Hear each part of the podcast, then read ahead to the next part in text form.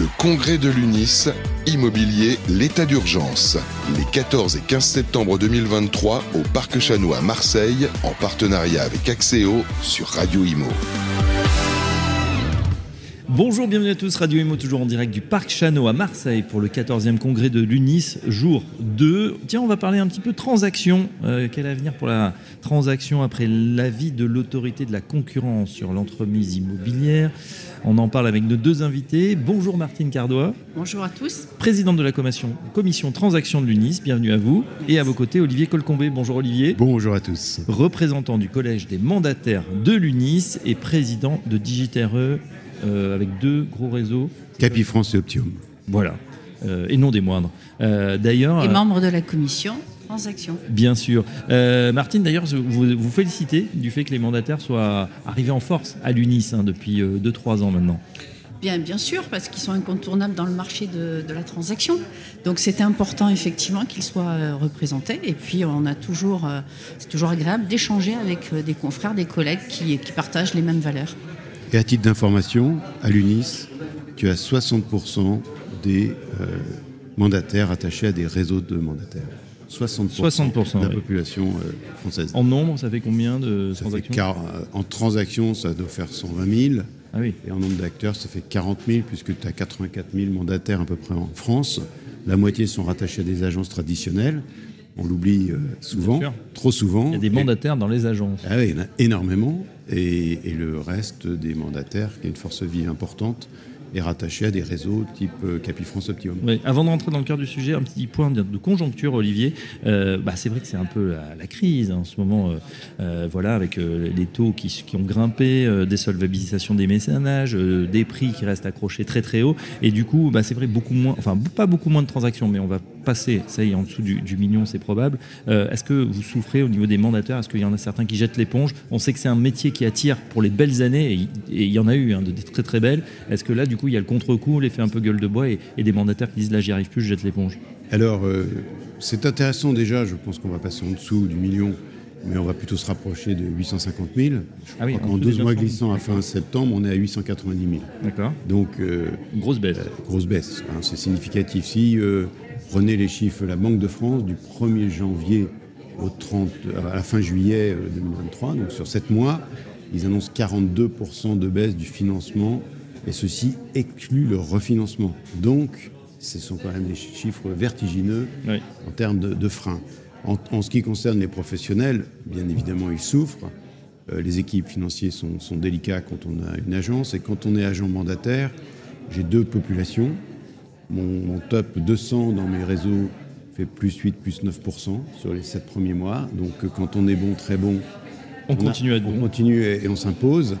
Euh, bien évidemment, et, ceux qui euh, ne se sont pas lancés euh, totalement dans la profession ou qui ont démarré dans cette période, il faut beaucoup d'efforts, mais on peut réussir. Mais bien évidemment, on ne va pas dire que, que c'est plus simple. On sort de deux années de croissance à 1 100 000, 1 120 000 transactions. À l'inverse, je rappelle qu'en 2007-2008, avant la, crise, si je puis dire, la première rupture, il y avait 827 000 transactions. Donc, on, revient un peu dans ces eaux en, un peu plus euh, dynamique. Voilà. C'est ça, 2019, euh, c'était 950 000 transactions. Oui. Donc on revient finalement à, la normale. Il y a une régulation de marché, donc forcément, effectivement, il faut pouvoir s'adapter. Il y a différents modèles, donc on a des indépendants et des fois, effectivement, c'est un peu plus compliqué. Il y a le modèle aussi où on a la transaction dans un cabinet d'administration de biens tel que moi, par exemple. Donc on s'adapte, euh, on, est un peu plus protégé. Mais euh, ça nous permet aussi de se remettre en cause.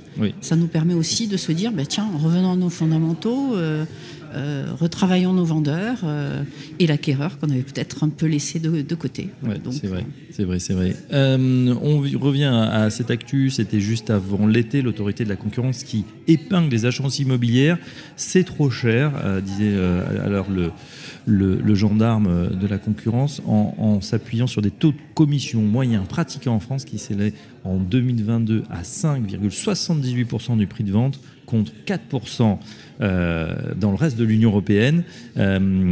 Euh, voilà, c'était, ça a été euh, levé de bouclier, en tout cas, de la part des, principaux syndicats. Oui, effectivement. Alors, déjà, leur chiffre est un peu exotique, puisque Euh, nous, par exemple, euh, moi, je suis à 4,2, 4,3 TTC.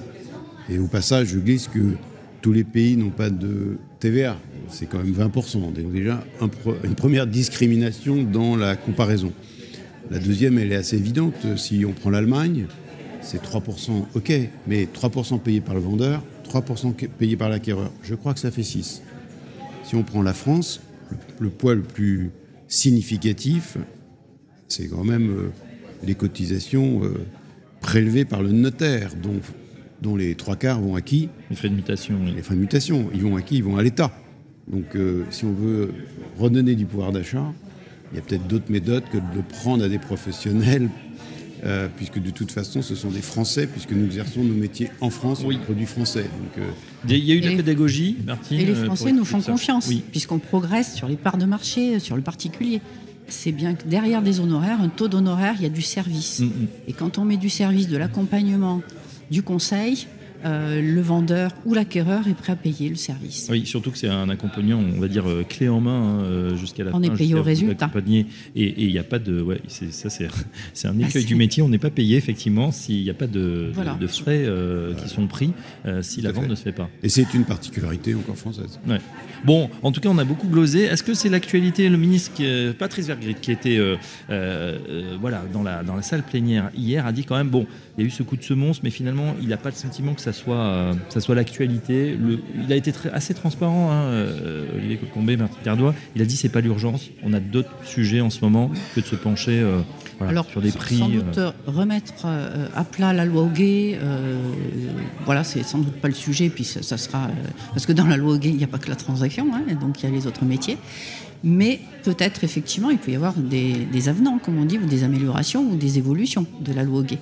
Donc il faut rester quand même vigilant euh, il faut nous aussi euh, se préparer à une contre-offensive, comme on dit, c'est-à-dire euh, aux données de la data. Et en même temps, il y a un rapport qui a été émis. C'est important que l'ensemble des, partenaires, des têtes de réseau, du métier, des syndicats puissent aussi euh, contrecarrer ce, rapport. Et donc l'UNI se prépare effectivement avec nos donc partenaires. Vous compilez les chiffres On compile les chiffres. Pour, sortir des, et, et on travaille sur le sujet, notamment avec la commission métier transaction. on essaie de nourrir la réflexion pour que déjà c'est l'image qui a été donnée dans ce rapport soit plus près de la réalité, ah, bien évidemment.